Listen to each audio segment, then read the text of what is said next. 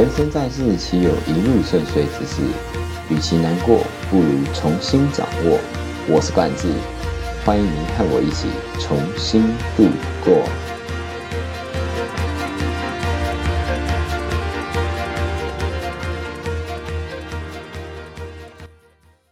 Hello，大家好，我是冠志。今天呢，欢迎回到和冠志一起重新出发。那我们今天呢，主题叫做“给那些有目标但却不敢向前进的你”。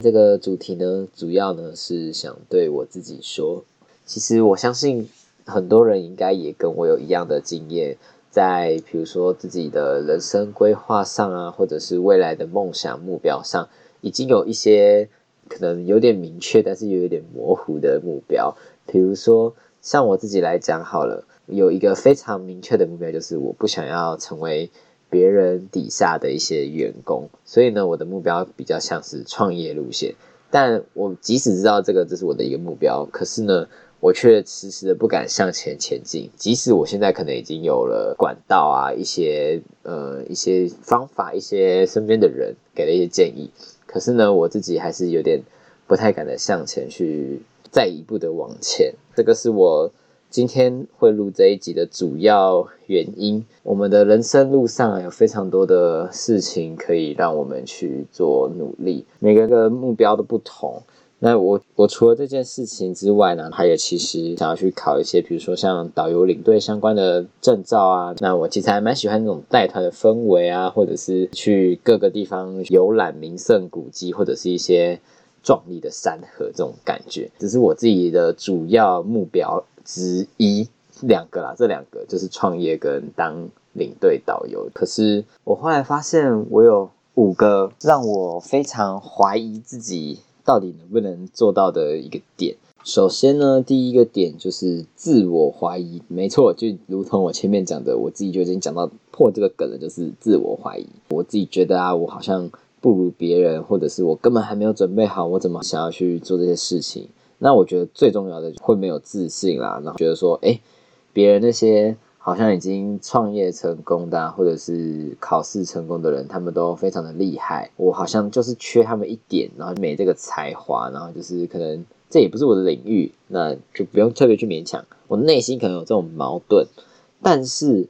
我后来发现，如果有这种想法的时候，我遭受到我情绪的一些控制。那我们通常人都是要控制情绪，而不是被情绪控制嘛？因为我们会有点害怕、彷徨、犹豫，或者是嗯，或者是模糊，对，都觉得对未来这种不确定的东西会感到焦虑不安。那我们很容易被情绪给带着走，所以可以停下来五分钟，然后设个闹钟。那这段期间内，我们可以尽情的去发泄啊，去。发泄出我们的不安到底有多不安，到底有多焦虑，到底有多害怕，到底有多多多么的恐惧。那这五分钟之后呢，我们就要相信这个闹钟，然后我们就要开始接受这件事实，接受它已经存在我们的周遭，然后让我们可以去哎面好好好的面对这件事情。那这是第一点，你可能觉得自己不如别人啊，或者是觉得没有准备好。我们要接受的事情呢，就是过去的行为造就了我们所谓的现在，所以我们要接受我们过去所做的种种的点点滴滴，接受它，认真的接受它，然后重新的一起再出发。第一点的自我怀疑，我觉得是很重要的，因为我们如果没有去厘清这个观念的话，那我们可能从头到尾一直都在怀疑，那我们就会渐渐的离我们的目标越来越。遥远，就好像中间隔了一层雾一样，那我们越来越看不到这个目标。我觉得自我怀疑是一个非常重要的一个点。再来呢，第二点就是外在的影响太多了。那你很常都会听人家说，哎，环境是会改变一个人的。对，这我我很赞同这句话，没有错。那你是不是也常常会因为别人的一句话，然后可能听起来很方便又很合理，所以就改变你的心了吗？那如果你要做的事情真的是因为别人这样的一句话而可以达到你想要的成果的话，那每个人都是 Elon Musk，每个人都是那个特斯拉的总裁啦。当然不可能啊，成功没有捷径，只有我们努力的傻劲。就是要慢慢的去相信自己，然后去坚持在自己的道路上，即使你做的只是一件很蠢很蠢的一件事情，比如说你可能每天周而复始的看一本书，然后去体会这本书，其实也是 OK 的，我觉得啦。因为写这本书的作者一定都会有一定的一些人生历练啊，或者是一些经验会要分享给大家。我们可以透过慢慢的练习、反复的练习，然后去从这本书里面得到他想要告诉我们的事情。这就是一个小小的简单举例，成功并没有一触可及，只有着实的累积，就可以慢慢的去累积这些平常生活中缺乏的技能，然后让我们慢慢的继续往前下去。第三个呢，就是不够认识自己。我们自己常常是一座很大的矿山，但是我们常常挖开表面的岩石，却遗漏地下的矿石。会发现，当你越往下挖的时候，你会发现，哇，自己原来这么的厉害，自己的那么的有潜力。呃，你如果不相信的话，你可以回顾一下你以前到从你开始有记忆到现在，发现你某个地方可能有成长，这个可能因人而异来。以我自己来讲的话，我觉得可能呃在表达这方面就有点进步。对，在做这些 podcast 啊，或者是做一些宣传的时候，我觉得有间接训练到我这部分的能力。对，那当然还是还是需要再继续训练的啊。因为当时我只认为说我的潜力可能就只到这边，但是你限制了你的思想，你的潜力就真的只会到那边。所以你我们要开始继续往下挖，往下挖，往下挖，挖出你自己的潜力，才会你有你自己的影响力。第四个呢，就是预设结果。预设结果就是我们会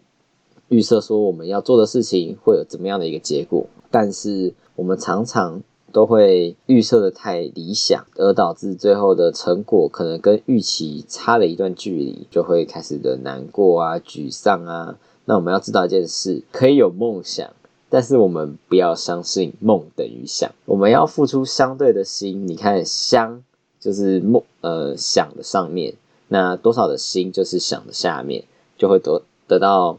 多少的梦的回复。那我们可以不要期待奇迹的发生，因为任何一件会让你成功的事，绝对都不是奇迹的，一定都是你慢慢累积起来而达到的。所以，我们预设的结果呢，我们一样可以去幻想我们得到的结果，但是我们一样要做出相对应的付出与努力。第五点呢，就是找不到管道。那找不到管道这一点，我觉得并不是一个问题，因为现在这个网络这么的发达。管道已经是非常好好让我们寻找，你只要打上 keyword 啊，或者是问问身边的人，基本上很多人都会给你不同的意见，所以其实并不是找不到管道，而是你有没有认真找，或者是还是你只想要等管道来找你呢？我们遇到的问题呢，都不是问题。在《奇迹公式》这一本书里面有讲到，情绪就是一个被贴上标签的一样物品而已。哎，我讲。错了，在《奇迹公式》这一本里面有提到，就是问题是被情绪贴上标签的，所以我们遇到的问题都不是问题，而是我们情绪化过后的一些事情。祝福各位听到这里的人能够勇敢又傻傻的走下去。那最后呢，谢谢你的收听，和关子一起重新出发，我们下次再见喽，拜拜。